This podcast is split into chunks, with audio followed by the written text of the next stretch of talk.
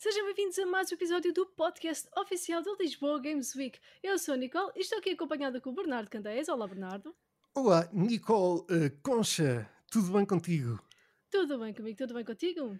Tudo bem, mais uma semana. Uh, Estava-te a dizer há pouco que eu já, já sou magnético e já apanho 5G, uh, pelo menos metade, ou semi, uh, já tenho a primeira dose da vacina do Covid. E espero que as pessoas que estão a ouvir, penso que com mais de 25 anos neste momento, já possam ter agendado pelo menos a vossa vacina. Já sei Exatamente. que tu já tens. eu já tenho, eu já tenho. Muito bem. Estou com medo porque o Bernardo diz que lhe dói, mas. Um bocadinho, só um bocadinho. mas já posso colar colheres na cabeça. Nós estaremos convosco semana após semana até Lisboa Games Week na fila de 25 a 28 de novembro deste ano, mas esta semana nós não estamos sozinhos. Bernardo, com quem é que nós estamos esta semana? Nós não estamos sozinhos. Uh, neste momento, aqui em direto e em exclusivo, uh, conosco está o Tiago Rodrigues. Olá, Tiago. Olá, olá, tudo bem? Tudo bem contigo? Uh, o Tiago Rodrigues uh, é um uh, developer de videojogos português, como já devem ter reparado no sotaque dele. não é estrangeiro. o Tiago está aqui connosco para falar não só do, do, do, do de si próprio e do, do da, sua, um, da sua carreira uh, enquanto developer, mas também do seu projeto que traz aqui uh, e que neste momento vocês podem apoiar um, e que está no um, Kickstarter, uh, um projeto muito engraçado em VR, um projeto VR português. Já vamos falar daqui a pouco mais sobre ele e que neste momento já podem ir às nossas redes sociais do Lisboa Games Week e podem um, participar nesse, nesse projeto e darem um eurito para esse projeto e podem também ganhar alguns presentes, por isso fiquem atentos. Exatamente. Vamos começar com as notícias da semana, Bernardo. Vamos isso. É as notícias da semana. A primeira notícia desta semana é que foi revelada a Nintendo Switch OLED. A nova versão da consola tem apenas algumas melhorias, como um ecrã OLED em vez do ecrã LCD, 64 GB de armazenamento em vez de 32 GB, entrada para cabo de LAN, um suporte tabletop maior, mais robusto e ajustável e ainda melhorias de áudio. Um, eu, eu, vi, eu, eu, agora estou muito, muitíssimo no Twitter uh, e uma das uh, coisas que eu vi no Twitter, muita gente a publicar, foi que uh, esta é a Nintendo não OLED, mas é a Nintendo LOLED. Porque um, deixa um bocadinho a desejar, não é? Nós estávamos todos à espera de uma Nintendo Switch Pro uh, e depois é, tem só o ecrã um bocadinho maior. Exato. Tiago, tu gostas de, de, de consoles portáteis, Nintendo Switch, etc? Uh, eh, eu gosto, eu tive só uma, uh, já pá, há dois anos, mas foi exclusivamente para jogar Zelda Breath of the Wild. Estava apaixonado, por, pelas, é, estava apaixonado por, aquela, por aqueles gráficos e então tive que, tive que comprar. Aproveitei uma, uma Black Friday e fizeste, fizeste bem. E, e, e, aproveitarias uma Black Friday para comprar a Nintendo Switch OLED? É assim, neste momento não há nenhum jogo que me fosse agarrar. Talvez o Monster Hunter, que eu sou fã de Monster Hunter. Olha, mas saiu uh, na semana passada, na sexta-feira. Sim, talvez, talvez por aí, mas não seria uma prioridade. Mas, mas sim, eu gosto de todos os jogos de consolas também. Mas sou mais eh, PC gamer. Eu gosto mais dos jogos de computador, devo admitir. Ok, ok, ok, muito bem. Não, é só que, pronto, um, de facto, um, estávamos à espera um bocadinho mais, uh, uh, não é, Nicole? Um, é, é, de facto, sim, estávamos à espera de uma Pro. Sim, exemplo. uma coisa mesmo à séria, assim, com uma resolução assustadora e depois, é, um bocadinho Também não é ecrã OLED. Ou é a Nintendo Switch LOL LED. LOLED. É pena. Uh, pronto, Nintendo, é uma pena. Um, fica para a próxima, daqui a uns anos. Um, próxima notícia tem a ver com uh, serviços de subscrição. Começamos com mais jogos que ficam disponíveis agora no PlayStation Now uh, deste mês. Uh, novos jogos que entram: Red Dead Redemption 2, um dos melhores uhum. jogos dos últimos 10 anos, 15 uhum. anos, sei lá. fica disponível agora no PlayStation Now. Nioh 2 também, fantástico, um, já está disponível. E Judgment um, entra agora também no PlayStation Now. Ao contrário, ou, ao contrário, entre aspas, na, no Xbox Game Pass de uh, julho, em, uh, uh, adicionar aos, aos, jogos que já estão disponíveis também, entre também o The Medium, um jogo também muito giro, com uma arte incrível, um, Dragon Quest Builders 2, que são os dois jogos adicionados agora à cloud, UFC 4, Blood Roots, Tropical 4 e Farming Simulator 19. Para a malta que anda aí a plantar couves. Não é bem, eu não sei se plantam couves. Nunca joguei ao Farming Simulator. Uh, mas é possível que se plantem couves. Eu joguei, mas andava um pouco perdido, para ser sincero. eu não dava para agricultor. Eu também acho que uh, nunca. Não sei. Não sei é se de salientar que a PS não meteu mais jogos assim debaixo do tapete. Eles só anunciaram os três cabeças de cartaz, mas na verdade eles meteram mais uns quantos jogos que eu descobri depois.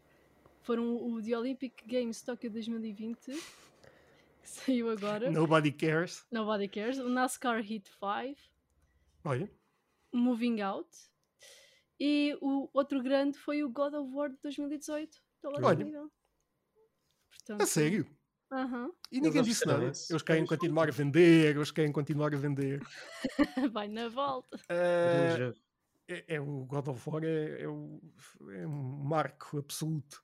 Um, é sério que eles não falaram do God of War. Estranho, estranho. É muito estranho, mas descobri. Coisa incrível é que a PlayStation, na semana passada, até porque nós não estamos a gravar isto na semana passada, um, publicou um tweet uh, nem, na, nos Estados Unidos. Publicou um tweet com uma publicidade com. Uh, a, isto é uma, curiosidade, não tem nada com esta notícia com uma PlayStation 5 um, na horizontal, mas ao contrário, e oh, apagaram o tweet. Uh, uma coisa muito interessante. Por isso, quem quiser colocar a PlayStation na horizontal 5, isto para quem tem a PlayStation 5, Tiago, tens a PlayStation 5? Não, eu estou super curioso até com o comando, pá. Eu estou mesmo curioso. Eu vejo reviews, as pessoas. Continua a ser o único pessoa deste podcast com uma PlayStation 5. Um, quem quiser colocar o PlayStation 5 na horizontal é com o logo para cima. É fácil, só, só colocar o logo para cima.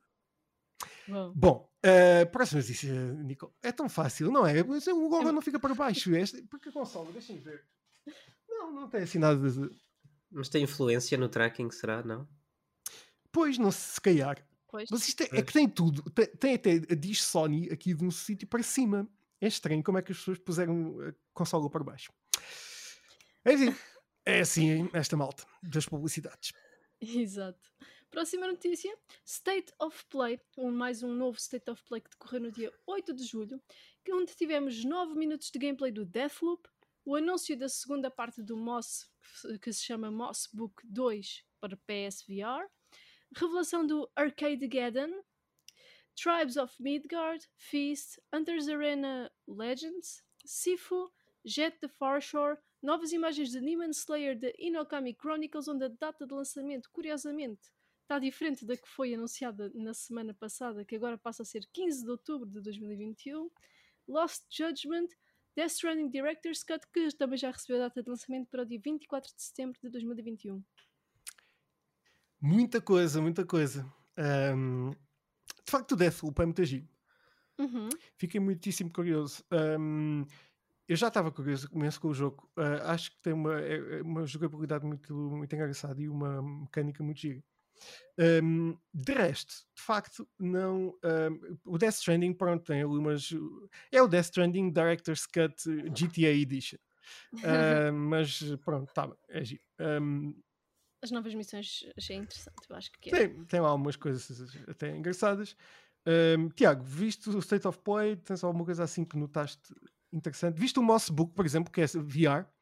Uh, não, eu, eu fiquei super desiludido com a E3 e desde então eu, epá, também com, agora com o projeto ando super focado uh, no projeto VR, então ando completamente com umas palas como aos cavalos e só estou focado mesmo no, no VR, epá, marketing, uh, anda a ser mais complicado do que eu pensava que ia ser, sinceramente. A parte do marketing e tudo é mesmo, mesmo gigante. Pois é, um, e hoje em dia é quase que quase que vale mais do que o jogo. Um, sim, sim. Fazer o marketing bem. Há, mu há muita, muitos jogos a serem desenvolvidos também na indústria de indie game, então é complicado depois uh, chegarmos onde, onde, queremos, não é? Com a nossa voz, porque é só mais um jogo, ou poderá não ser, poderá não ser, mas poderá ser, poderá não ser, mas normalmente é só mais um jogo, então somos um bocado ignorados dentro do indie game, mas Sim, compreensível eu acho, também. Eu acho que tens toda a razão. Um, eu, eu, eu, eu, estava a dizer que, que de facto o, o, marketing é quase mais do que o jogo, mas por vezes é, tem muitas vezes que é o contrário. Tivemos exemplo no ano passado que um indie, o Hades, uh, uhum, uhum. provou o contrário, que é, eles não tiveram assim grande possibilidade de fazer muito marketing, o jogo já é do outra, mas o jogo é tão bom que depois revelou-se que, que, de facto a malta gostava tanto pela qualidade do jogo. Uh, agora, de facto, que, que, o, que, o, marketing vale muitíssimo, mesmo muito, muito, muito, muito, muito, um, e, Sim, e eu... que a malta mais nova a criar, uh, os indies têm que fazer o marketing muito bem para conseguir espaço, claro. Sim, também é uma coisa muito importante e que eu infelizmente não fiz porque acabei por, por uh, apressar um pouco uh, o, o, o, projeto, uh, foi criar a comunidade, porque indie games é muito à base da comunidade, não é? Começam a haver pessoas que gostam e que acreditam muito na, pronto, no gameplay, nas imagens, no gráfico, acreditam no jogo pronto, e, e eu não tive essa oportunidade, porque estou a desenvolver o jogo há, há quatro meses e, e não tive essa oportunidade. Foi muito, foi muito criar, criar, criar, criar para mostrar e pronto, não, não tenho ainda essa comunidade. É super importante, até para esse super. Sim. sim, sim, sim. Não, mas tem sido incrível o feedback e estou completamente de coração cheio. É mesmo super, super importante, mas uh, não só para, para o feedback, mas para, para ir criando buzz para a malta conseguir ir prateando também o conteúdo um, um, é, é, essencial para, para a malta uhum. mais nova. Mas pronto, estás aqui para, também, para isso e aconselhamos também para a malta lá, em, lá de casa que já criar jogos para falarem connosco e virem aqui também. Um, é, nós estamos aqui para isso. Uh, já vamos falar aqui sobre, sobre o teu, teu grande projeto. Um, mais uma notícia: Ubisoft revelou o desenvolvimento de Assassin's Creed Infinity, que será um jogo focado no multiplayer tinha algum receio, porque já ouvi rumores de que poderia ser muito parecido a Fortnite. Uh. Como assim? Um Battle Royale cheio de, de microtransações para, para Battle Pass e afim de Assassin's Creed, pois foi que os medo. rumores que eu ouvi. E isso dá medo. Epá, eu estou aberto a novas ideias. Eu, eu devo admitir que eu gostei dos Assassin's Creed Online, os, os antigos. Uh, uhum, eram bons. Uh, mas vamos ver o que é que, que, é que pode trazer. Outra notícia: Robocop vai regressar aos videojogos com o jogo Robocop Rug City, que será um FPS de ação previsto para 2023 para consolas e PC, que foi apresentado como um pequenino teaser. Robocop. Que giro. Uhum. E é, é FPS, exatamente. Um, é um, isto é giro, é engraçado. É voltar um bocadinho. Um, uh, há, há, muita malta que não sabe o que é, é o Robocop. É verdade. É. Epá, eu sei, mas não gostei. Bom, mas. Quantos anos é que tens? estragar aqui a conversa. Quantos Tenho 25. Tem fair, enough. uh, fair enough. No entanto, uh, pronto, 25. Uh, já apanhaste os, os filmes. Um, não, não apanhaste os filmes. Não, mas eu, eu cheguei a vê-los, eu apanhei-os mais ou menos, exato. Sim, eu cheguei a vê-los, mas não. É, um bocado forçado pelo meu pai, que meu pai adora aquilo. Exatamente, mas... exatamente. E a série, a série. Mas eu, eu. Não é mais recente, é outra, a boa. Sim, a, estou a falar a antiga, sim. Uh, eu, uh, pois, eu lembro muito bem dos filmes, um, também sou um bocadinho, pouco mais velho do que vocês. Um, e, é, é, não, sei, não, não, sei como é que isto vai. Também falta muito tempo para o jogo sair. Mas é engraçado se, se a malta mais nova começar. Uh, e se a história for giga também. Uh, porque a história do Robocop é muito giga. Só que os, filmes, os últimos filmes e uh, as últimas coisas que foi, têm sido feitas do Robocop é muito mal. Uh, pode ser que a malta consiga fazer aqui uma, um revival para videojogos, mas é um FPS, acaba sempre por perder muito. Vamos ver. Pode ser que seja giro. Robocop, já sabem, em 2023. Estas foram as notícias da semana um, que temos já de seguida, Nicole. Agora em seguida temos os Hot Topics. Hot Topics. O primeiro Hot Topic desta semana é um rumor que indica que o eFootball PES 2022 será free to play. Rumores dizem ainda que o jogo será revelado este mês. Tudo para correr bem.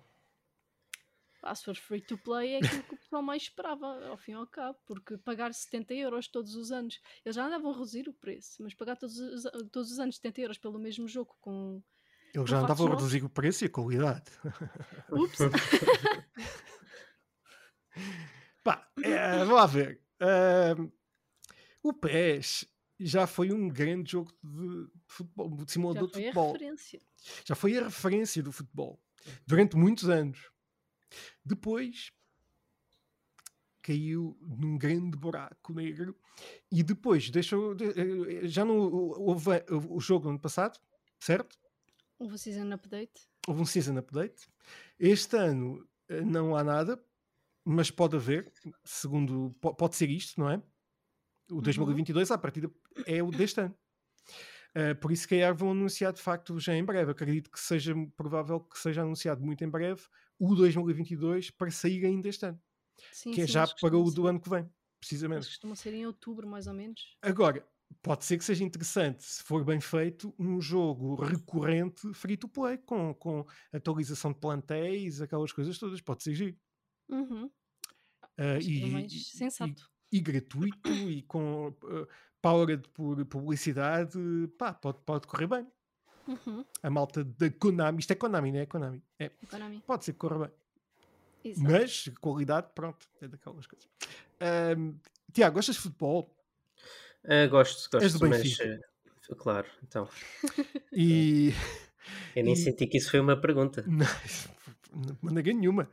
uh, já ligaste ao Luís Vieira? Uh, Luís Vieira. Uh, isto não foi uma pergunta também. O. Previso. Uh, preferes o FIFA ou o, o, o PES? Uh, eu comecei também com o PES, né? Porque era a altura, claro. na altura era só seleções, aquilo era da PS2, ainda que eu joguei, eu não, não joguei nada da, da, PS1 em futebol, joguei no CDI futebol. Ia bem. Se, eu tinha um sim, CDI, é pá, adorava aquilo, por acaso jogava aquilo com o primo e adorava. Uh, mas uh, atualmente é mais FIFA, assim, mas eu não jogo que irrito-me imenso com aquele jogo, pá, eu irrito-me. é pá, não dá, não dá. Sim. É um é... prejuízo aquilo para mim. É os jogos de futebol e a seleção portuguesa. São as duas coisas que irritam é. bastante.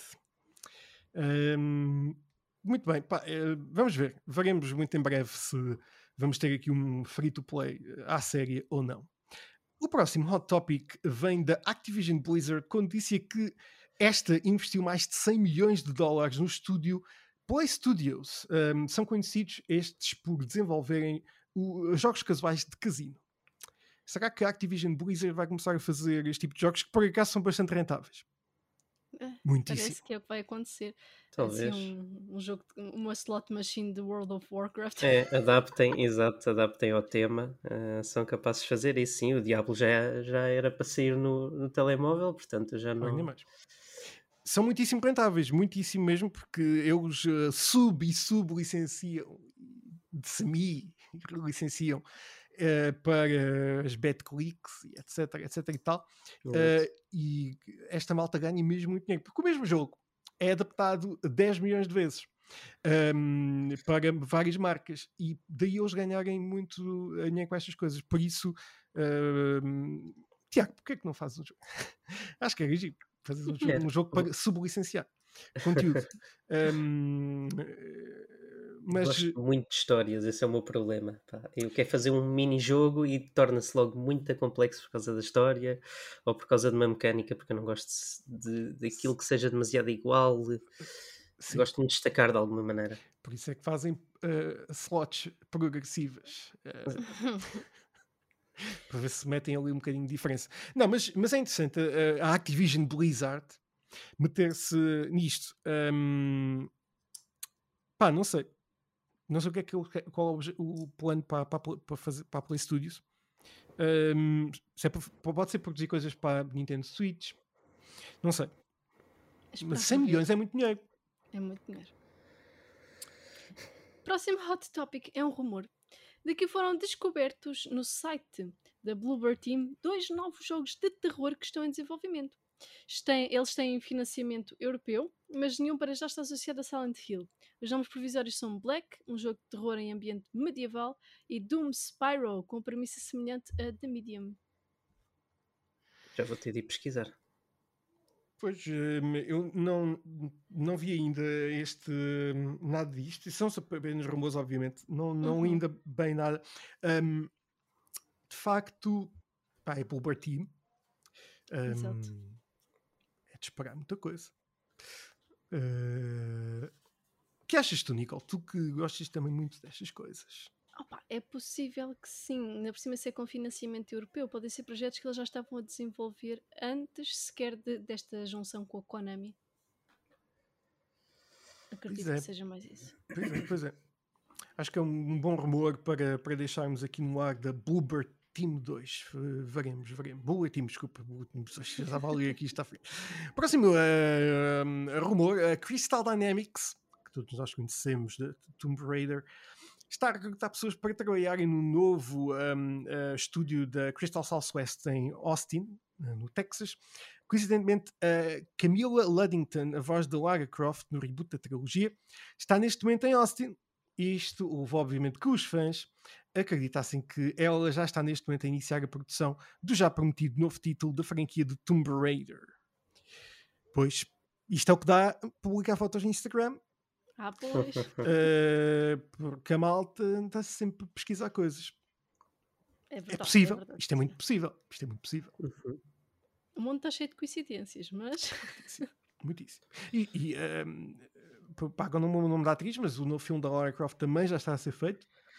Uh, por isso é muito provável que um, uh, era giro. Eu gostava muito de jogar um novo jogo da Lara Croft assim à série. Já Sim. tenho saudades da Lara Croft. Aquelas imagens do remake que acho que não foram bem oficiais, foi de um, de um fã uh, do Tom Raider, acho que foi o Tom Raider 2 ou o Tom Raider 3. Ah, o Tom Raider 2 eles fizeram, ou fãs que fizeram um remake brutal. Sim, exato. Aquilo teve um impacto gigante. Eu, eu assumi que, que seria feito algum projeto mesmo a nível grande desse remake, porque houve mesmo muitos fãs interessados em, em que saísse mesmo oficialmente um, um projeto daqueles. Uh, portanto, eu, eu ainda, ainda mantenho essa ideia na minha cabeça. Uh, eu acho que eles ainda podem vir a fazer um remake, acho que era engraçado. Eu acho que sim. Um, acho que fazia sentido. Eu acho que uma coisa é certa Vamos ter sempre o Lara Croft, é como Paris. Uh, vamos ter uh, sempre a nossa. Uh, ela vai sempre regressar, de certeza. A mais dia ou, mais, uhum. ou menos dia, vamos ter sempre a nossa amiga de volta. E se Assassin's Creed qualquer dia estão a falar destes tempos? Meu Deus, sim. Uh, e muitos anos estão a falar deste, destes tempos, estão a falar deste podcast, se calhar. É, é inevitável. É inevitável. Eu, é inevitável. eu já vi algum, alguma artwork uh, com, a, com a Nicole, uh, que, que, neste momento já está a ser eh, desenhado para, para entrar no futuro, uh, no futuro museu em Paris. Ai, muito bom. O próximo hot topic é que os criadores de Metro estão a desenvolver um novo jogo de ação da primeira pessoa. Rumores acreditam que possa ser o quarto título da franquia Metro. Nunca joguei. Ah, pá, nunca joguei ao Metro. Já, eu joguei um bocadinho. Não muito. Na, na PlayStation Now. Eu joguei a todos, mas nunca passei nenhum. Eu acho que passei. Eu também já acho que já entrei na PlayStation Now no Metro, sim. Porque recentemente teve-se um destaque grande, teve-se um destaque grande. Uhum, uhum. Mas não, não joguei esse assim. Pois nem eu. Por isso uh, fica, fica no ar. Um, mas pronto, Metro, para fãs do Metro já sabem que, quem sabe, uh, terão Metro no futuro também. Por fim, uh, o último rumor é de um grande amigo meu, uh, Hideo Kojima e a Microsoft assinaram uma carta de intenções. Isto, isto, uma carta de intenções. Isto é tão diplomático.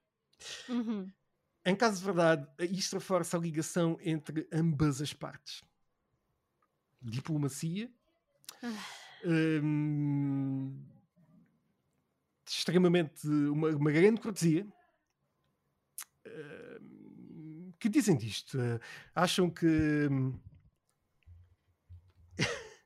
Continua a ser um rumor. Esse. Continua a ser um rumor, mas eu, eu, este, esta pomposidade toda eu acho que é um exagero. É, uma carta de intenções. Acho que é a primeira vez que ouvi disso. Uma carta de intenções no mundo dos videojogos. Isto não existe. Cartas foi do, do, do Jeff Grubb na mesma. Foi o Jeff Grubb que também disse isso. O tal leaker. Não, mas eu, eu estava a falhar. Eu acho que ele está a exagerar um bocadinho. Acho que ele está a tentar forçar a barra uma para ver se acontece carta de intenções. Não há cartas de intenções, há, há, contratos, há agreements que fazem, mas carta de intenções. Quer dizer, do Hideo Kojima esperamos tudo. de facto. Uh, Tiago, gostas de Hideo Kojima? Uh, que me dizes de Hideo Kojima? Eu, eu gosto, mas eu lembrei-me foi agora de outro rumor uh, que eu ouvi uh, um pouco relacionado com o Shadow of the, um pouco não, bastante, né? tudo relacionado com o Shadow of the Colossus. Uh, tem muito a ver com o teu jogo. Point, Uh, sim, uh, a Blue Point, que foi uh, quem fez o remake para a PS4, foi vendida. Tinha sido vendida, acho que para a Sony. e poderá ser o um início. Ah, sim, porque eles enganaram-se no. Na... Como é que foi, Nicole? Publicação. Na publicação. publicação. É, ah, okay. é que eu, eu, pensei que poderia ser um início até para, pronto, para, para se realizar um projeto Shadow of the Colossus 2 ou assim, estarem a tentar comprar uh, o segundo projeto ou assim, mas não. Mas era esse o rumor, basicamente. Era, o rumor é mais ligado ao Shadow of the Colossus 2, digamos. É que giro. Hum. Pois é, é que eu adorava. Um, tem um follow-up de Shadow of the Colossus. Eh, eu gostava bastante também. Voltar àquele fantástico e eterno mundo. Uhum. Olha, é maravilhoso. Olha, isso, isso parava já tudo. uh, Lá tinha eu... eu que me endividar numa PlayStation 5. E, e, era muito bom que saísse para a PlayStation 5 e não fosse para uma Switch ou assim.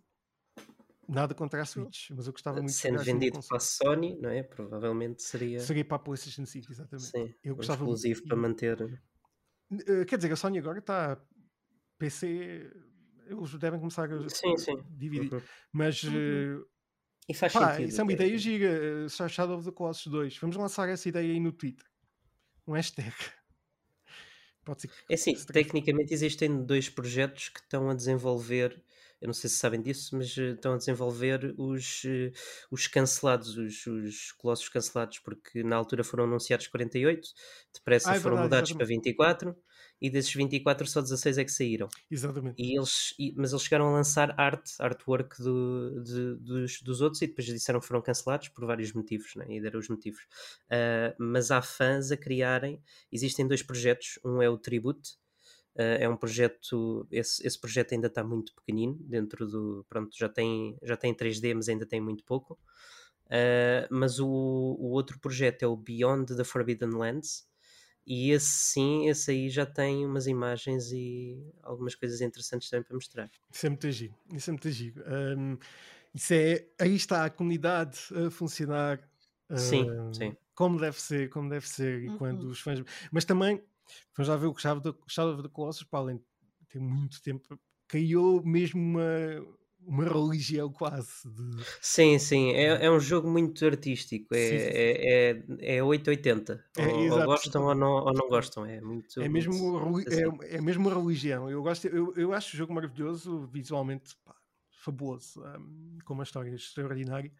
Um, daí, pá, eu acho que um segundo jogo seria um segundo jogo mesmo dos criadores uhum. seria extraordinário. Sabes que eu era muito puto também quando joguei aquilo, e na altura, a maneira que eu vi aquilo, mesmo na PlayStation 2, era eu olhava para aqueles gigantes e pensava, bem, mas como é que eu vou conseguir subir isto? E, e achava super incrível uh, o AI para a altura, né? porque eu tinha que os enganar de forma a conseguir depois trepá-los e eu adorei isso. Acho que foi por isso que me apaixonei muito pelo jogo precisamente. É um jogo super inteligente, precisamente. Sim. Uhum. Um, ora, nem mais, é um jogo fantástico, por isso fica aí no ar. Um, malta, uh, deixem-nos, uh, digam-nos o que é que gostariam de ver no Shadow of the Colossus 2. Foram os rumores uh, desta semana. Agora temos esta semana na história dos videojogos.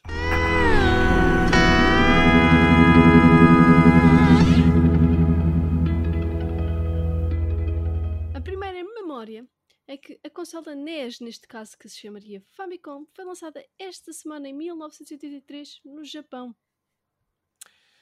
Meu Deus. Tantos Bom, anos. É, muito mais velho do que nós. De facto. Muitíssimo. Mas uh, uh, um grande marco, gigantesco marco. Uh, todos temos uma Famicom em casa. Não. Certo? Não. Não. Ah, eu tenho uma PlayStation 5 e tenho uma Famicom.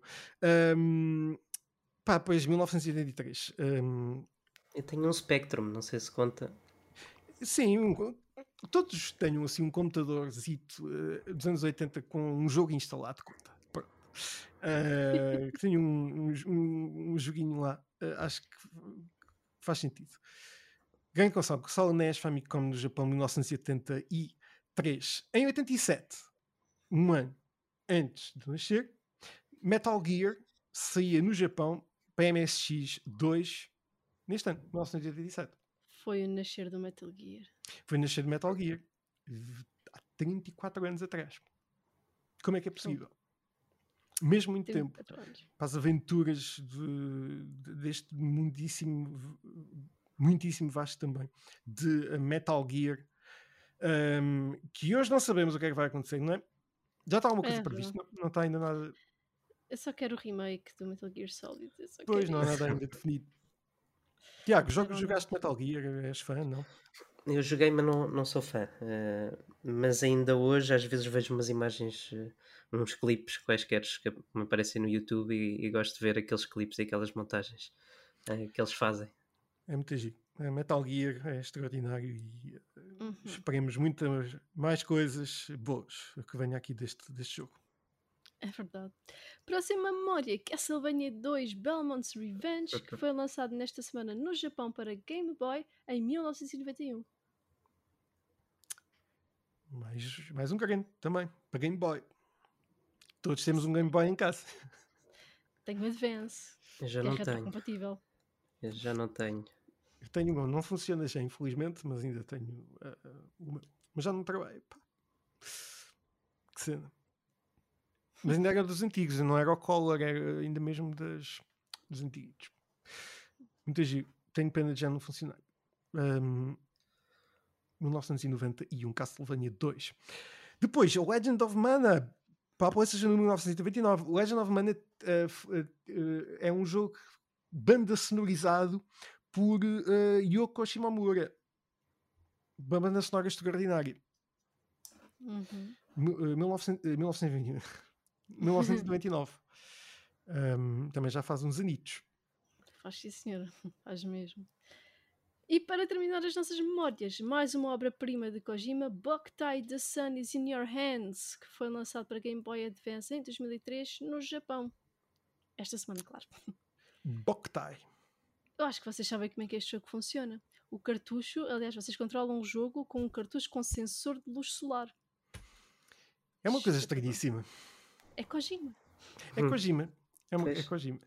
Uh, e saiu em 2003, podia ser uma coisa assim ainda mais estranha, mas foi em 2003, foi, não foi assim tanto tempo atrás.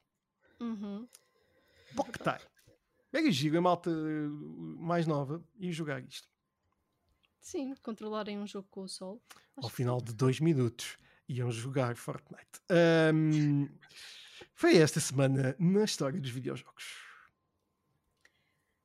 Agora chega aquela parte do nosso podcast em que nós fazemos perguntinhas, um interrogatório policial aqui ao nosso convidado. Tiago, conta-nos tudo. Como é que foi ser cúmplice do Luís Filipe Vieira? Ia bem! okay, estou a sentir, que cena! alguém aqui não é benfiquista. Uau! Por acaso não! Por acaso não! Uau! Por pá, isto está mesmo. a correr tão bem! Isto está a correr tão bem! Mas era Eu vou-me embora. Vamos começar com a pergunta da praxe, Tiago. Como é que começou a tua paixão pelos videojogos? Ah, já estava preparado para esta. Aliás, tu ias começar a responder a essa pergunta à pergunta anterior. Sim, eu, eu já. Eu, ah, eu gosto de videojogos. É, eu estava a adaptar já a resposta sempre, todas as perguntas que me fizeram, não sei se repararam, já estava a adaptar para isto. É, eu já, já, já gosto muito, já jogo desde criança.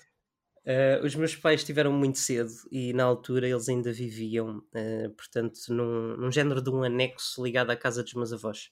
Portanto, estávamos praticamente casa lado a lado. Cada um tinha a sua casa, mas era casa lado a lado. E o meu primo vivia com os meus avós. os meus pais tiveram um começo assim um pouco difícil, portanto eu não tinha consolas, não tinha nada, mas o meu primo tinha, pronto, tinha consolas, tinha computador e o vício foi aí. Foi a vê-lo a jogar, foi a poder finalmente começar a jogar alguns jogos. Resident Evil 2 foi um jogo de infância que eu levo no meu coração uh, muito e gostei do remake, mas acho que podiam ter feito mais parecido. Uh, mas, uh, mas sim, começou, começou basicamente aí. Resident Evil 2, muito bem, muito bem. Muito bem. Acho que é um jogo. Já, já tivemos mais pessoas aqui a falarem de Resident Evil 2, se não me engano. Acho que sim. passada, acho que sim. Uh, muito bem, Resident Evil 2. Um, uh, Tiago, falando aqui um bocadinho também, agora no teu projeto, um, conta-nos tudo. Que projeto é que é? Como é que se chama? Uh, sei que também é, é de VR, tem também uma ligação aí um, uh, com a Vraga, não é? A nível uh, da Vraga Association, não é?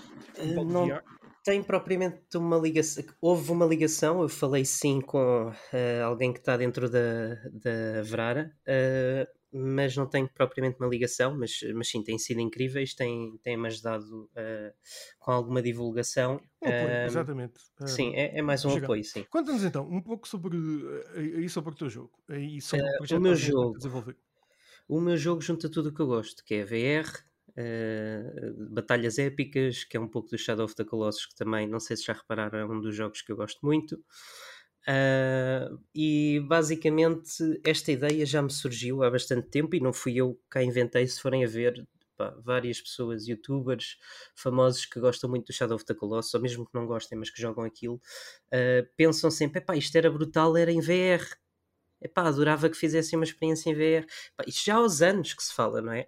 E eu nunca desenvolvi nada deste tipo porque pensei, na minha cabeça, era óbvio que isto era uma boa ideia e que já estava certamente a ser desenvolvido. Daqui a seis meses, um ano, já sai, já sai qualquer coisa a anunciar isto. Mas foram passando os anos, foram passando os anos, não acontecia nada. E eu tenho uma história que desenvolvo desde miúdo, um pouco ligada ao Senhor dos Anéis, porque eu tinha os livros da mitologia e li aquilo tudo, adorei aquilo. E, e então comecei a criar o meu universo, o meu próprio universo, também um pouco baseado em World of Warcraft, foi uma mistura. Um, comecei a criar o meu universo onde existem estes deuses e estes deuses criaram outros anjos, esses anjos criaram outra vida e, e este planeta formou-se e pronto. E decidi uh, adicionar esta história destes gigantes uh, ao meu personagem favorito uh, na história em, em particular. Uh, e pronto, foi assim que, começou esta ideia do jogo. Uh, tinha. Comecei primeiro por desenvolver o, o, primeiro, o primeiro Guardião, que são assim chamados. Uh, desenvolvi o primeiro Guardião, o cenário, uh, e decidi começar a lançar um Kickstarter de forma também a perceber se isto era algo que fosse interessar ao público. Um, e pronto, foi assim que o projeto começou. E como é que se chama? Ainda não começámos por aí. Ah, pois não, pois não, devia ter começado por aí realmente. o, o, jogo chama-se The Fall of Balance. Fall of Balance, nem mais. Fall of Balance. Está neste momento, uh, podem, podem ir às nossas redes sociais do, um, para, para uh, poderem ir até ao, à, à, campanha que está no Kickstarter. Um, uh, já agora, muito resumidamente, o que é que pretendes com a campanha? Já que é aquilo que as pessoas normalmente vão ver ao, ao Kickstarter, mas já que tens aqui o canal aberto, conta-nos tudo. Uh, o Kickstarter. O Kickstarter será um apoio para eu conseguir trabalhar durante o ano 100% focado no projeto, de forma a conseguir desenvolvê-lo mais rápido e mais eficientemente. Uh, eu neste momento sou solo developer, estou a desenvolver o jogo totalmente sozinho e tudo o que eu criei, uh, tudo o que está criado foi, foi feito por mim, com algumas exceções, uh, sendo algumas, algumas coisas do marketplace, textura de, do chão, uh, e, e, mais uns assets. Uh, mas os personagens foi tudo criado por mim. E, um, e uma coisa que eu quero focar imenso também no jogo e, e o budget ser grande parte para isso era em música. Uh, portanto, eu queria focar bastante a música do jogo, queria criar uma, uma coisa única. Uh, portanto, grande parte do dinheiro seria para aí. Uh, outra parte seria para mais equipamentos de VR, porque eu não sei, para quem tem VR, às vezes acontece vamos jogar um jogo e depois o tutorial tem os comandos que a gente não tem. estamos a jogar noutros comandos, por exemplo, os comandos são do HTC Vive e eu estou com os comandos do Oculus e ele está-me a explicar as teclas e eu não estou a conseguir perceber, tenho que estar a carregar nas teclas todas para perceber. Uh, portanto, eu gostava de ter todos os equipamentos para garantir que tudo fica bem mapeado e que tenho realmente um tutorial, algo a explicar para todos os utilizadores. Portanto, outro valor é para esse equipamento. Uh, para um computador mais fraquinho, o meu computador é, é, aguenta, aguenta com gráficos bastante bons e já é da nova geração, aguenta com ray tracing. Uh, mas eu queria um computador que fosse mais fraquinho para também conseguir fazer aquela comparação e ver o que é que posso baixar e o que é que posso melhorar, porque em VR precisamos dos 90 FPS e, para, por causa do motion sickness. Uh, portanto, isso é um aspecto também importante a focar. Uh, e o resto seria advertisement e outras, uh, outras, outras questões. A promoção do jogo, não é? Sim. Uhum. E um euro chega. Um euro chega, claro. Toda a ajuda chega. Até mesmo a partilha. Uh, a partilha é algo também que, que ajuda muito. Eu, neste momento, comecei, uh, já estou no segundo giveaway. Uh, os giveaways estão a ser uma reward do Kickstarters, que é uma das, das mais caras, traz a figura, traz acesso à alfa, à beta. Eu, neste momento, também vou anunciar, ainda não anunciei, mas vou anunciar, aproveito para fazer aqui. Um, que os, os, primeiros 50 backers vão ser 5 selecionados para, para serem testers do jogo, uh, para poderem testar o jogo, porque vai sair uma demonstração. Uh, vou tentar lançar a demonstração um pouco antes do Kickstarter, mas está previsto que seja no final do Kickstarter que ela vai ser lançada. Uh, que é para dar, pronto, para dar o projeto já na mão uh, aos consumidores e poderem ver já os, as criaturas, os, os guardiões, em ponto real e poderem brincar um pouco com as mecânicas. Vai dar para, para jogar também um pouco, escalar algumas coisas, caminhar, saltar, essas interações assim. Muito bem, muito bem. Follow Balance, podem ir às nossas redes e, e podem verificar a campanha e ver todo um bocadinho do jogo.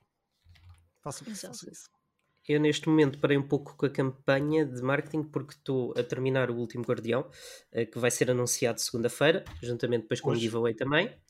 Vai ser uh, anunciado hoje. Exato. e, hum, e hum, quando, quando esse terminar, uh, eu gostava de fazer, porque já tenho mais material também, gostava de fazer um trailer melhor, porque o trailer na altura eh, que eu, que eu criei tem um guardião e tem um cenário, uh, portanto, três, quatro posições do mesmo cenário e um guardião. Uh, que interage connosco, sim, mas, mas é uma parte muito pequena do trailer e eu sinto que está aí uma parte gigante de porque as pessoas olham para aquilo e veem-me atirar uma pedra, literalmente ao, ao, monstro, o que é que eles pensam que é um jogo de, sim, de simular atirar pedras? Não, nada disso. Um Rock para... Thrower Simulator. É, é um Rock Thrower Simulator, não, não, nada disso. Eles vão ter vida, eles vão ter estados de espírito, cada, cada guardião vai se sentir ou irritado, ou confuso, ou com medo com base nas ações do jogador. O facto de estarmos a segurar uma coisa pode pode, fazer, pode passar uma agressividade para o guardião e pode fazer com que ele te ataque, mesmo que ele seja passivo. Uh, portanto, vai haver tudo isto. Vai haver várias maneiras, ao contrário do Shadow of the Colossus, de matar um, um, guardião. Portanto, cada guardião vai ter várias maneiras de chegarmos ao ponto vital. Uh, poderá ser através de escalada, poderá, poderemos encurralá-lo em algum sítio, ou podemos fazê-lo cair em algum sítio e agarrarmos ao, ao ponto vital. Uh, portanto, vai haver várias maneiras de, de combater uh, os guardiões. Ok. E é esse o ponto que eu quero focar no próximo trailer. Muito bom. E Tiago, antes de chegares ao The Fall of Balance, tu certeza que tiveste mais projetos, tu fizeste também uma app, a app de VR do João Blumel. Como é que foi o teu uhum. processo de, de, de, o teu percurso, neste caso, enquanto developer de conteúdos eh, VR e não VR nos videojogos?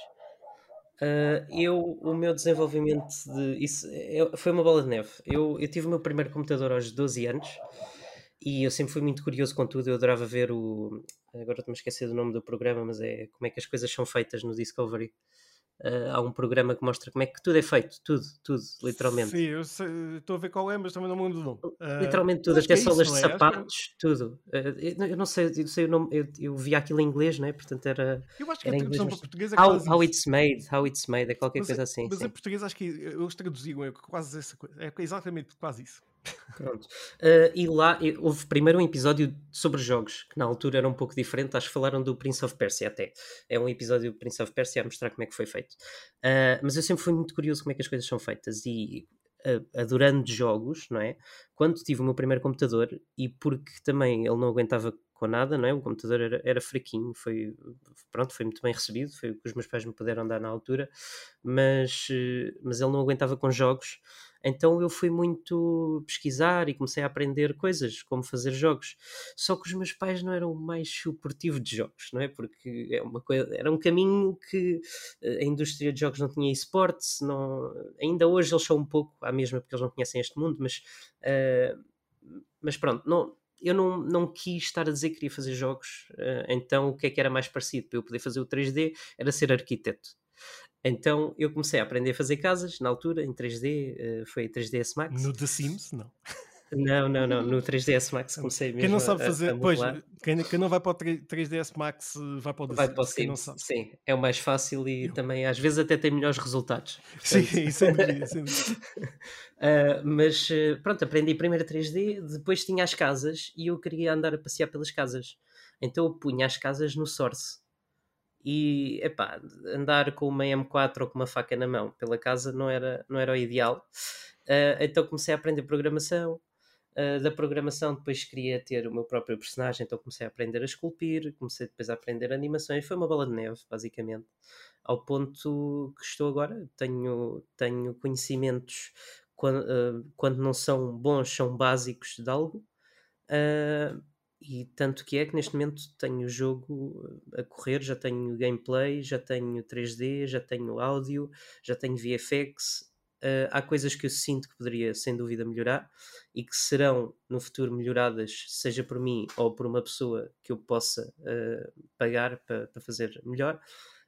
Um, mas começou um pouco assim, e entretanto uh, eu estava a trabalhar, eu, portanto eu agora vivo sozinho, e, e na altura estava a trabalhar nas obras para conseguir pagar as coisas, não é?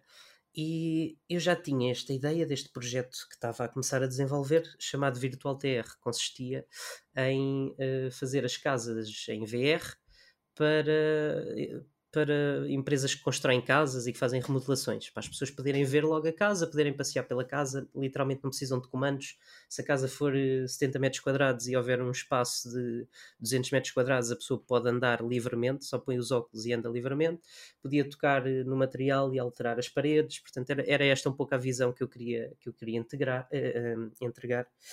E, hum, e a Virtual TR começou a surgir pouco a pouco e houve uma altura que eu uh, vi uma, uma entrevista do João Blumel, uh, que é um mentalista cá em Portugal, e um, eu vi uns vídeos dele e eu, pá, isto é incrível. E ele, como é muito dado às tecnologias e vai agora começar um espetáculo de VR, se calhar ele, ele tem algum interesse nestes projetos ou num projeto similar. Então enviei-lhe uma mensagem no Facebook. Eu tinha já visto uma entrevista dele e, e eu na altura não ia lhe enviar a mensagem, mas havia um comentário dele que viu-se mesmo que era um comentário dele era mesmo da pessoa dele, pelo, pelas entrevistas que eu tinha visto. E eu então pensei: olha, cá vai disto, vou, deixa ver. Uh, e mandei-lhe mandei uma mensagem, um grande testamento. Não sei como é que ele teve paciência para ler aquilo, uh, mas pá, uma pessoa incrível. Ele, se, aliás, se ele tiver a ouvir, ele costuma muito fazer o abraços mentais. Portanto, João, se estiveres a ouvir, um grande abraço mental para ti. Uh, uma pessoa 5 estrelas. Mas ele, ele depois ligou-me eu deixei lá o meu número e ele ligou-me, epá, eu não queria acreditar, estava em casa dos meus pais, foi uh, final da noite, epá, e depois de tanto trabalho que eu estava a ter a desenvolver este projeto, uh, vir cansado de, de, de acartar cimentos e coisas, uh, chegar a casa, de, de, fazer ainda ao jantar, passear a cadela, que eu tenho uma, uma rapariga um bocado maior do que eu, que ela é uma pastora alemã, Uh, e estava cansado desta rotina toda, deste trabalho e chegar a casa ainda, ainda fazer mais trabalho ao fim de um dia vir a ter uma coisa minha e epá, aquele, aquela chamada teve um valor muito, mesmo muito grande para mim. Um, e ele depois eh, foi cinco estrelas, fui depois a um espetáculo dele, ele convidou-me para, para também falarmos um pouco sobre, sobre sobre os projetos que ele gostava de ter e o que é que eu poderia também fazer, o que é que eu não poderia. Uh, e avançámos rapidamente com um projeto, um protótipo, que neste momento já está bastante desenvolvido e bastante diferente da, da altura que, que mostramos de Bernardo. Uh, está, está agora um void, está uma coisa diferente, uh, está muito engraçado. e, e pronto, começamos basicamente a fazer estes projetos. Temos outros projetos em mente e certamente iremos realizá-los no futuro. Mas sim, este, é, este é basicamente o meu percurso. Ele já te mentalistou alguma vez? Uh, epá, eu, eu acho que ele está constantemente, é porque quem tem este, este poder, digamos, não é? esta, este, esta sabedoria, é um pouco difícil de não aplicá-la, não é? Eu acho que sim. É, eu acho que, é, eu acho que é difícil não aplicá-la, mas se eu acho que ele abusou, digamos, uh, de mim, epá, não, não sinto, não sinto isso. Eu sinto que ele é genuinamente mesmo uma boa pessoa. Uh, e pronto, epá, neste momento não se trata de uma pessoa a quem eu faço um projeto, trata-se mesmo de um amigo.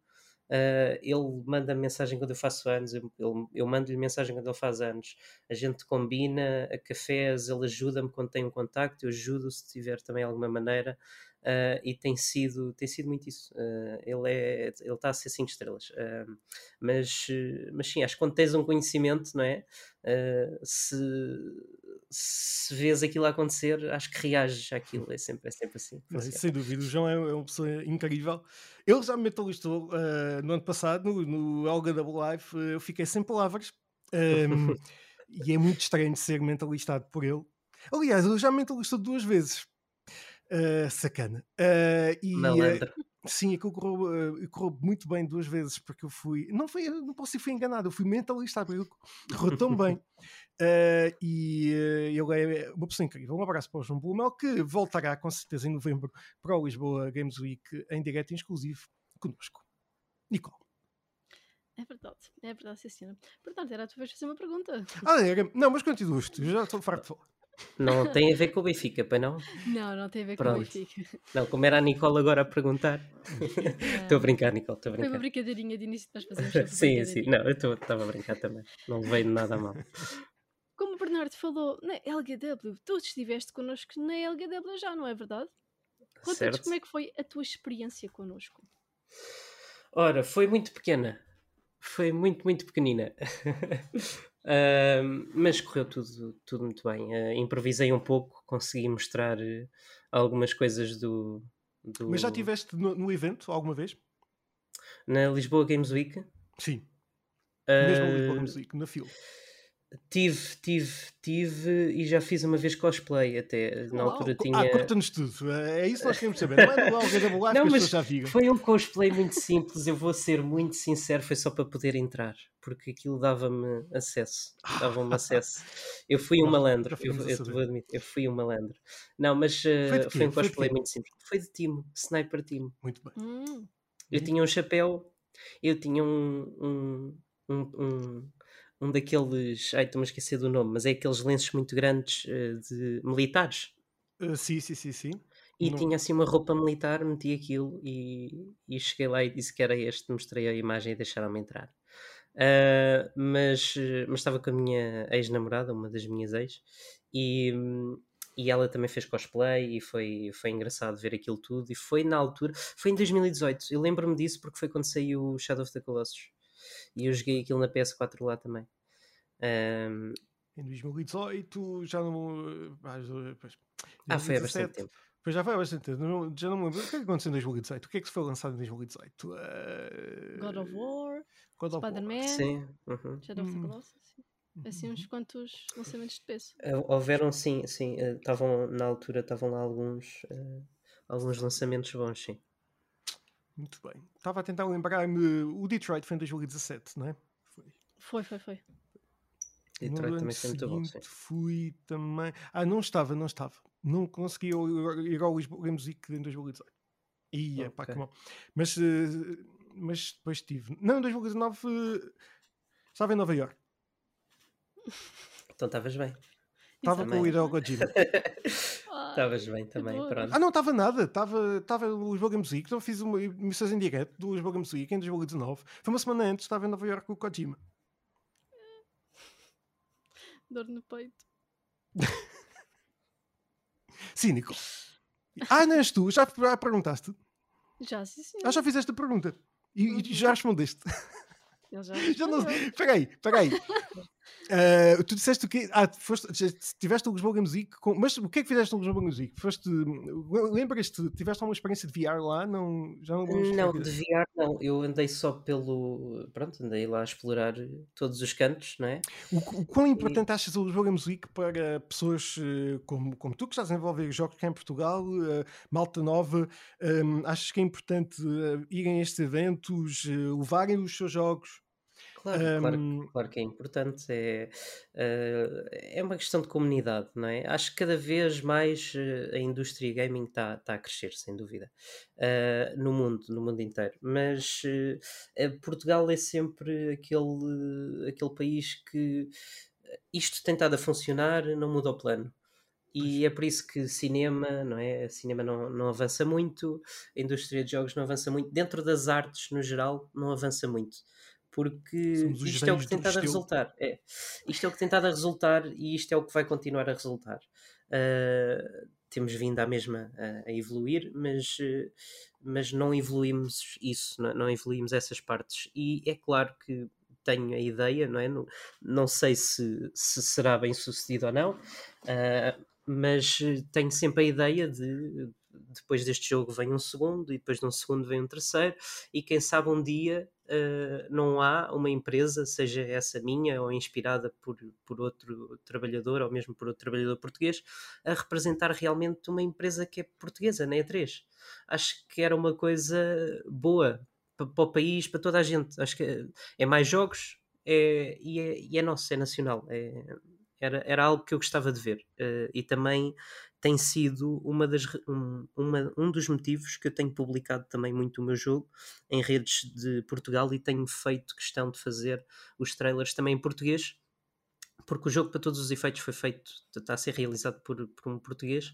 Uh, e eu já, já estive na Irlanda e pronto, trabalhei como comissário de bordo, estive muito bem lá. Uh, as pessoas eram 5 estrelas, mas tive muitas saudades de Portugal.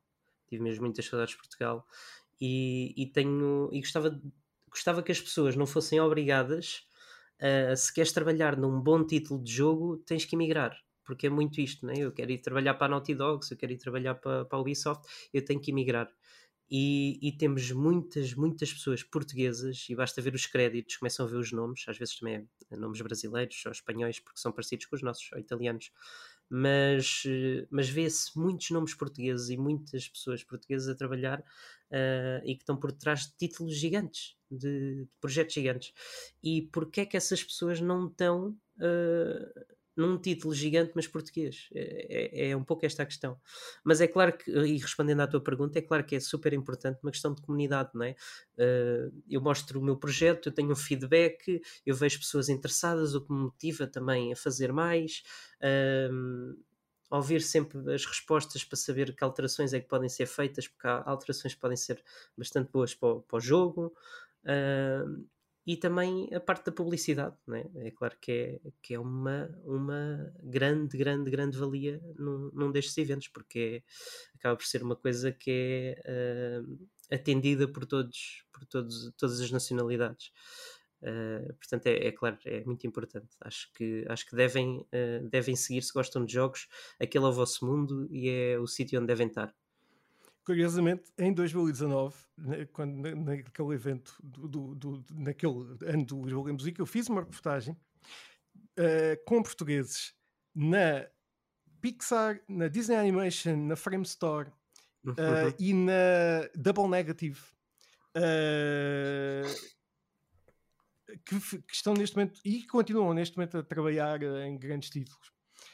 Um, pá, fantásticos, continuam continuo a vê-los no LinkedIn a partilhar coisas fantásticas que eles fazem. animadores e malta de iluminação. Uh, sim, sim. Pá, profissionais isto, isto do não, isto não é a minha maneira de dizer que nós não estamos a, a desenvolver ou a fazer, porque estamos. Eh, há, há também empresas cá em Portugal não, não a desenvolver é, jogos. Não, temos é o patamar que uma Pixar não temos consegue é o ter mas, mas podemos ter. Que Sim, mas a questão é essa: nós podemos ter, nós temos pessoas que conseguem fazer esse trabalho. Uh, Isso é a prova disso. Não temos é a pessoa a apostar nisso. Precisamos da pessoa a apostar nisso. É só isso que nos falta. Porque um jogo é, quando é bom, se começa a passar a palavra uh, e, e, depressa ganha, ganha, ganha a fama. E, de, e se de repente tem fama o suficiente para um influencer grande uh, gostar, jogar e continuar a jogar o jogo, aí tá, é mais outra valia. Portanto. Bom, também não, não vamos depender só de influencers. Não, claro que não. Claro que não. Mas, mas, é claro que é, é, é, uma boa ajuda, não é? Uma pessoa, uma pessoa que tem um impacto grande, que tem uma comunidade grande e que gosta de algo que nós fizemos é sempre bastante sem dúvida, positivo. É? Sem dúvida. Uhum. Mas uh, eu acho que é super importante chegar a, um, tentar chegar a toda a indústria. Uh, isso é que é difícil. Um, mostrar toda, todo o potencial a toda a indústria e, e por vezes a malta mais uh, que chega a mais pessoas não chega assim tanta gente e é um bocadinho mais, mais ok, mas isso não interessa nada agora. Sou eu a fazer a próxima pergunta, que é a última. É, sou eu, Nicole. Uhum. Não és tu, não és tu, eu já estou farto de falar. A sério, eu já estou de falar, de falar tanta coisa, pá. Posso ser eu? Tiago, quando é que imaginas ser o futuro? Estivemos a falar aqui um bocadinho do estado atual dos videojogos e do VR eh, em Portugal e quando é que imaginas ser o panorama do VR e, do, e dos videojogos em Portugal num futuro próximo? Eu ouvi um rumor. Eu ouvi um rumor. Oi? Que, e lembrei-me agora por causa da pergunta.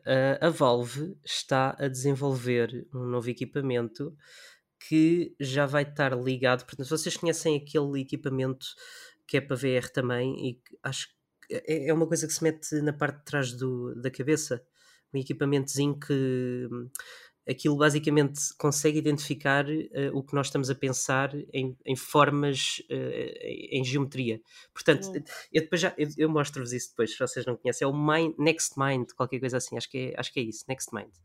Uh, aquilo basicamente é um equipamento que se mete junto ao VR e nós olhamos para pa algo Uh, e aquilo diz que nós estamos a olhar para aquilo. Ele, ele diz: foca-te num, num, num, destes três objetos. E estes três objetos têm formas: um quadrado, um triângulo, uma bola. Né? E, e ele consegue ler a parte do córtex. Eu não percebo muito do cérebro, acho que é isto. Uh, córtex, ele lê lá qualquer coisa do nosso cérebro e, e consegue identificar o que é que nós estamos a pensar. E isto é uma, uma tecnologia que não é nova, mas que está acessível neste momento ao público. É uma coisa que está acessível. E a Valve está a trabalhar numa coisa que não só lê essa parte, como lê outras partes do corpo, ao ponto de conseguir ler uh, os músculos que nós estamos a enervar. Portanto, nós quando, quando queremos mexer um braço, nós enervamos um músculo. Isto vai dar a possibilidade de, por exemplo, como nós conseguimos enervar os músculos das costas, conseguimos ter, por exemplo, tentáculos e mover esses tentáculos nas costas porque tecnicamente estamos a enervar aquele músculo. O cérebro está ele está a ler o cérebro e está a perceber que queremos mover este músculo. Hum. Então eles vão adicionar músculos, sendo os músculos, por exemplo, tentáculos e coisas assim. Foi o que eu ouvi. Há coisas dessas no YouTube, há provas de que de que há trabalho a ser desenvolvido para isso, não, não propriamente pela Valve uh, diretamente, mas, mas há projetos para isso. Portanto, eu acho que quando chegarmos a esse patamar, o VR vai evoluir muito, porque também vai diminuir o motion sickness, porque tecnicamente já sentes, já consegues fazer com que movas mesmo coisas e já vai ser um pouco diferente. Por outro lado, eu também tenho um pouco receio, porque acho que os comandos são importantes acho que botões são importantes em jogos. Uh, há, jogos que, pá, sinceramente, botões só atrapalham. É hum. bom é ter ali as mãos e ter hand tracking e consigo fazer as coisas, mas por norma, botões são importantes. Uh, mas não sei, estou curioso. Deltoid, que é... Estou uh, curioso com o futuro, mas uh, não sei. Eu, sei. eu sei que todos os anos o pessoal do VR diz que este aqui é o ano do VR. Eu não vou ser essa pessoa. Uh, mas acredito que tem potencial. Acho que, acho que as pessoas ficam um bocado com receio do motion sickness. Uh, acho que é o maior problema do, do, do, VR. E outro problema gigante do VR é, é os. Um, aquelas demonstrações de 360 de telemóvel.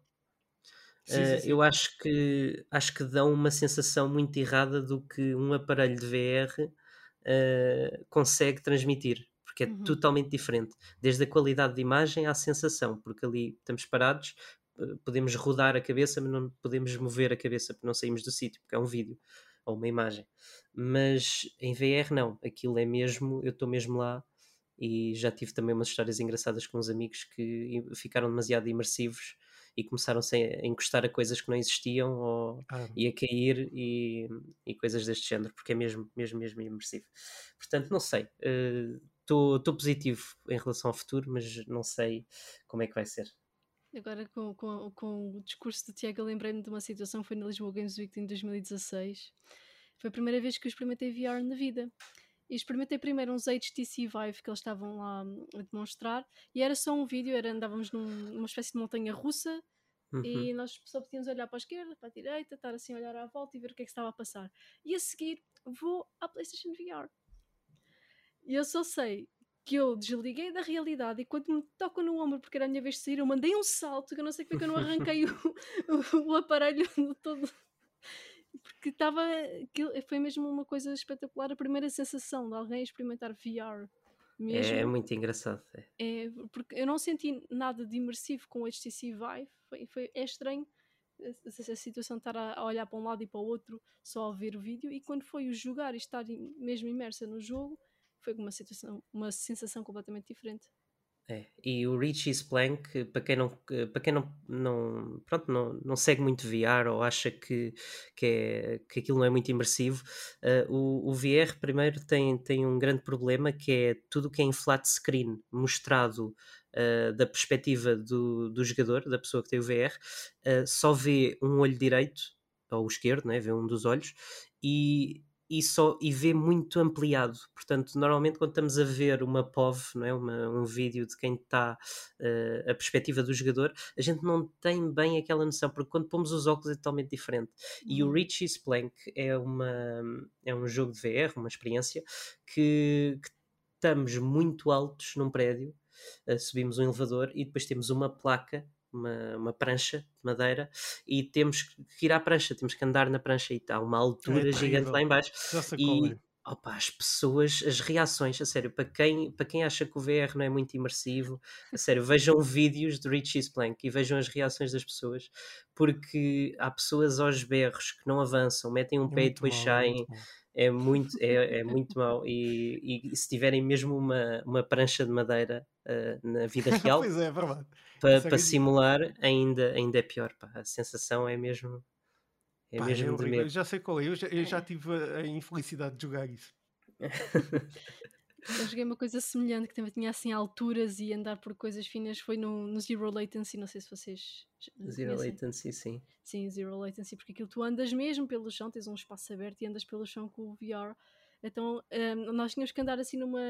Aliás, houve uma altura que nós tínhamos que saltar assim numa borda de um prédio para um helicóptero e a minha namorada, quando olha para o chão e vê que tinha lá um gap no chão que tinha que saltar para o helicóptero, começa a, fazer, a esbracejar no ar e a berrar. Não, não, as reações são mesmo incríveis. Nós gravámos, uh, uh, gravámos com uma câmera o que estava a acontecer e ela começou a esbracejar literalmente aflita que ia cair. Há também jogos de party em VR que são muito bons para se ter quando as pessoas vêm a casa. Agora não, por causa do Covid, obviamente, mas uh, jogos de party funcionam. Há um jogador em VR e há outro jogador que está ou no computador ou vários jogadores que estão no telemóvel. Opa, há vários jogos de party assim. Uh, um deles é de terror, que eu normalmente ponho aos meus amigos. Uh, as pessoas berram imenso, é muito giro. E somos nós com o telemóvel que fazemos os sustos. Portanto, é, é muito giro esse jogo. Uh, eu estou-me a esquecer do nome agora, mas. Isso é extremamente cruel. não é Wide and Shriek? Não, uma adaptação não. do Wide and Shriek? Wide and Shriek não, é um jogo que tem uma arte assim japonesa tem umas hum. bonecas e nós temos no VR, estamos numa casa uh, assombrada e temos que andar a ir buscar umas peças a essas bonecas. Hum. Um, e há bonecas que têm peças falsas e quando vamos a buscar, a boneca faz um susto. E depois as pessoas com o telemóvel podem uh, bater portas, podem uh, mandar coisas ao ar, podem apagar e acender luzes. E há um fantasma em AI que é cego, mas que que, que houve barulhos, portanto, se cai alguma coisa, então os jogadores conseguem bater as portas, conseguem fazer as coisas, o fantasma vai logo a correr para o barulho e nós assustamos-nos, quem está em VR. Uh, oh. E aquilo tem poderes, as pessoas não podem spamar né? as, as coisas, aquilo vai, vão tendo um número de, de poderes para utilizar essas coisas. Mas é muito divertido. Tenho também reações gravadas de pessoas aos gritos, inclusive eu, que sou pessoa, eu adoro VR e adoro terror, mas sou super assustadiço. E opá, aquilo é, é muito giro.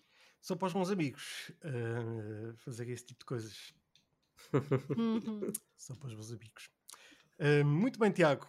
Um, já sabem, uh, vão então à, à, à, página do Kickstarter da campanha que uh, o Tiago tem do projeto um, do, do, seu jogo. para é, seguem nossa, as nossas páginas aqui do, um, do nosso Lisboa Games Week e, e entrarem para, para a página do Kickstarter uh, e uh, apoiarem aqui o Tiago no, no seu uh, projeto do The Fall of Balance, um projeto aqui de VR que, Tiago, se calhar no, em novembro já poderemos ver alguma coisa assim mais avançada, não é? Sim, sim, a, a demo vai sair no final do Kickstarter. Uh, eu não sei depois como é que poderia funcionar ou não, mas se houvesse a possibilidade de ter, se calhar, algo na, na, Lisboa Games Week relacionada com isso, seria ótimo, porque até lá certamente mais improvements vão acontecer. Uh, hoje saiu o, segundo, o terceiro Guardião, amanhã, uh, segunda, segunda-feira, que vai ser hoje, uh, vai sair o último, portanto é isso. E agradeço, agradeço a partilha, agradeço-me terem convidado a, a, estar aqui. E, e novamente, se, se, puderem suportar de qualquer maneira, seja até mesmo com uma partilha, que é super importante, porque se vocês não conseguirem apoiar, talvez um amigo vosso possa apoiar financeiramente o projeto projeto. Uh, portanto, partilhem, uh, deem os vossos comentários que também são muito importantes. Uh, eu tenho um formulário dentro do giveaway que é para também perceber para que lado é que me devo dirigir, o que é que as pessoas estão a gostar mais, se é aquele guardião, se é o que é que pensam que vai ser no futuro. Portanto, há várias perguntas que eu estou a fazer e tudo isto é importante. É um feedback, é um processo para o jogo muito importante. Fall of Balance, já sabem, The Fall of Balance, o projeto aqui do Tiago Rodrigues. Exatamente.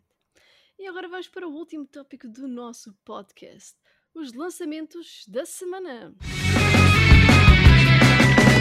At Sea, que sairá para PS5, Xbox Series X, S e PC no dia 15 de julho. 15 de julho, o At Sea, uh, mais um jogo aqui para sair para os vossos consoles e computador. Também, um, dia depois, no dia 16 de julho, F1 Fórmula 1 uh, vai sair para a PlayStation 5, Xbox Series XS, PlayStation 4, Xbox One e para o computador. Muito bom, muito bom. Gostas de corridas? Adoro, adoro, adoro. Eu, eu sou inscrito no iRacing uh, e aquilo com VR então. Ah, pois é, pois é. Ora, aí está. Uh, eu, eu não. Eh, pá, corridas com VR é assim um bocadinho esquisito, mas. Eu fico um bocadinho enjoada. Uh, ao início eu também ficava, agora já, já não fico, já jogo o dia todo se for preciso. Agora não, mas já jogo o dia todo se for preciso e não, não fico enjoado. Acho que as cadeiras também ajudam, eu não tenho aquelas Sim, cadeiras que mexem, mas. Depois para conduzir e para ter a condução de estar dentro ali do carro. Sempre Virar para a direita e para a esquerda sem sentir a, a é. inclinação do carro, eu fico assim, ui, que é isto? Exatamente, é. exatamente. É Ou bater, não é? Ao início também faz muita impressão.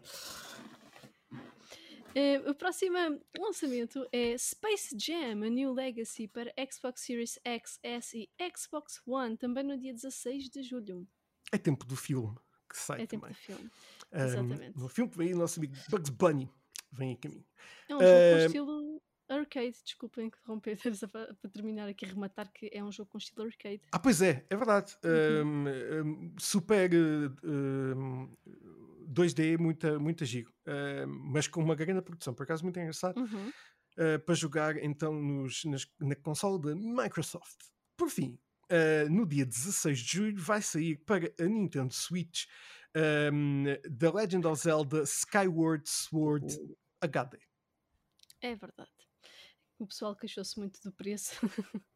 Quanto é que custa? É, é um, é um full price de lançamento da Nintendo. Ui. para um, um, remaster HD. 400 euros, não sei. Não faço ideia, nunca, eu não tenho Nintendo, não faço ideia. 69,99 creio Meu eu. Deus. Para um remaster de um jogo da Wii. Ah. Bom, é isto, é os, são os lançamentos desta semana, não é, Nicole? É isso mesmo. E foi também este o nosso episódio. Não se esqueçam de deixar as vossas sugestões nas redes sociais. Tiago, muito obrigado por teres estado connosco. Muito obrigado, Tiago. Obrigado eu. Já sabe, e... acompanha, eh, eh, apoia o Tiago no seu, no seu jogo. Exatamente. Bernardo, nós voltamos para a semana. Nós voltamos para a semana para mais um episódio do que, Nicole? Do podcast do. Eu, eu pensava que ias tu começar. Uh, mas ok, uh, Lisboa. Ah, já falhamos. Não, isto tem de ser a 3. Isto tem de ser a 3. Boa, vamos a 3. 1, 2, 3. Espera. Ok, ok, vá, estou preparado. O que é que estavas à espera, Tiago? Ia colocar a voz, pá. ah, ok, ok. 1, 2, 3. Lisboa Games Week. Até para a semana, pessoal. Fiquem bem. Tchau. Até para a semana.